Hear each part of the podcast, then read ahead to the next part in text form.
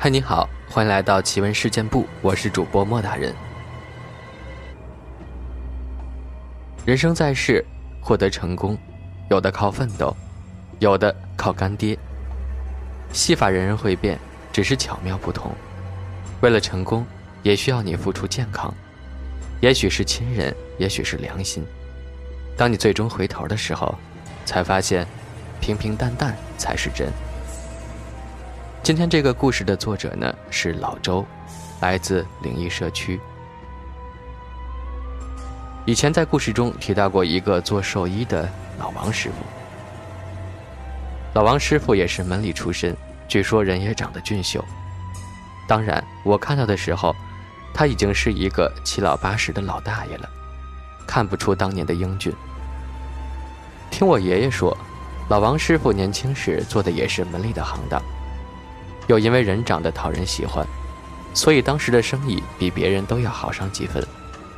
只是后来发生了一件事儿，才让老王师傅性情大变，自己脱身出门，改做兽医的行当。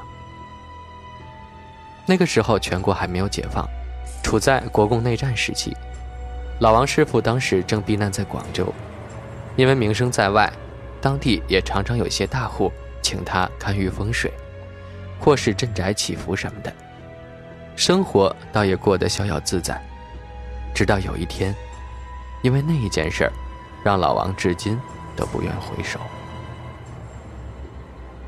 那天，老王师傅刚刚替一户人家的孩子做了过关的仪式，拿了一封红包，买了酒菜回家吃饭。酒足饭饱之后，就躺在床上呼呼大睡。睡到半夜。突然被一阵猛烈的拍门声吵醒了。那拍门声在门外响起，多重的酒都醒了。做我们这一行，半夜来找你，绝对没什么好事不是凶事就是邪事。打开大门一看，是当地一个大户的管家，上气不接下气地站在门口，只说了一句：“他家老爷有请。”至于什么事儿，闭口不谈。按理说，遇到这种情况，不应该贸然的就跟着人走，但因为这户是老王在当地的衣食父母，所以也只好穿上衣服，就立马跟着管家到了大户家里。走进家中，整个厅堂灯火通明，一家老小，所有的佣人都站在两边，唯独没有见到家中的老爷。管家直直带着老王师傅走入了内堂的佛坛。老爷一个人跪在佛坛前默默祝祷，看到老王来了，马上起身坐起，拉老王师傅坐下。这样老王才搞清楚，这么大半夜的着急忙慌的找他来是为了啥。原来大户眼看最近战火四起，准备举家搬迁到香港，船票都买好了。可是就在临走前的三天，这天晚上，老爷突然做了个梦。梦到他去香港所乘的这艘火轮船发生了船难。梦醒之后还是十分的后怕，于是就专门派管家请王师傅去看看吉凶。老王听后心里想：一个梦也这么大惊小怪，但是来都来了，就只得安一下老爷的心。问了老爷的生辰八字，细细推算了一番，不推算还好，一推算。老王自己心里都咯噔一下。老爷今年天克地冲，这个月份又正好是木库运，看来好像还真有生命之余。这下老王师傅也不敢怠慢，叫老爷让人拿来一筐白米，将白米铺在八仙桌上，又从自己随身带的包裹里取出一个桃枝。王老师傅准备符战请仙。依次画过净符，请仙符后，随着王老师傅口中吟欧出的请神咒，桃枝慢慢的开始在米盘上移动。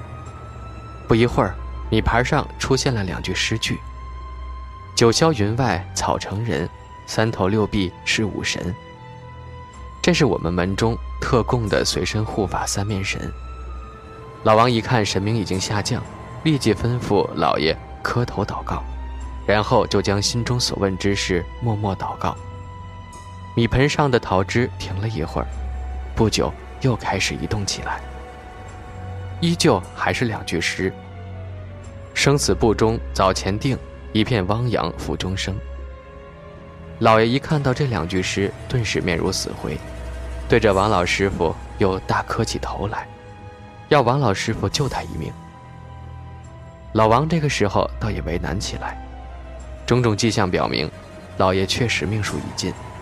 俗话说：“神仙难救无命人。”该你死了，又怎么能够救呢？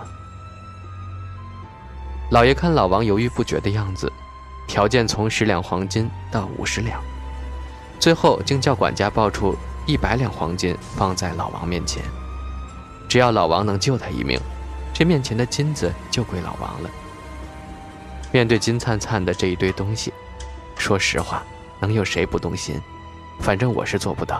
哈哈，老王当时也着实是天人交战了一番，最后终于答应老爷想办法救他一命。因司要居的魂魄每次都有一定数量。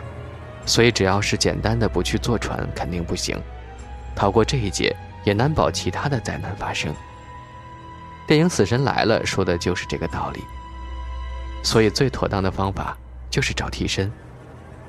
但是现在要找的替身不止老爷一个，因为根据神明符战所说，船难确实会发生。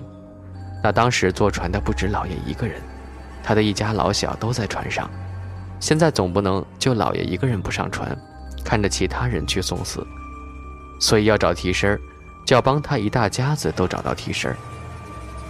那么多替身去哪儿找呢？思来想去，只能从家中的仆人下手。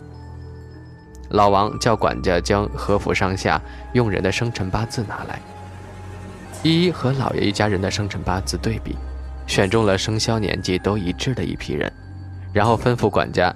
先让在外堂的佣人，除了被点中的，其余的都回房休息。老爷将老王全家老小集中在内堂，每人将自己的指甲、头发剪下，包在一张红纸里，写上名字。分别准备十多个包裹，包裹里放上干粮钱物，顺便也将这个红纸包，以及老王写的一道替身符混在里面。然后将这些包裹按照姓名分给那些被选中的佣人，告诉他们，老爷看他们一直以来办事用心，准备一起带去香港。三天后，他们先坐船去香港打前站，过几日老爷再亲自过来。那些佣人听到这个消息，自然是欣喜异常，个个千恩万谢。谁都没有想到，他们只是找来的替死鬼而已。第一步替身先都准备停当，接下来就是三天后的那一关了，那是最为关键的一步，能不能骗过阴差就看这一步。三日之后，送走了那一批佣人，老王又来到大户的家里。大户家里早就按照老王的要求，各处出入口、大门、正门都贴上了符咒，院子正中用五张八仙桌搭建起法坛。桌子底下是一大块写满符文的黑布。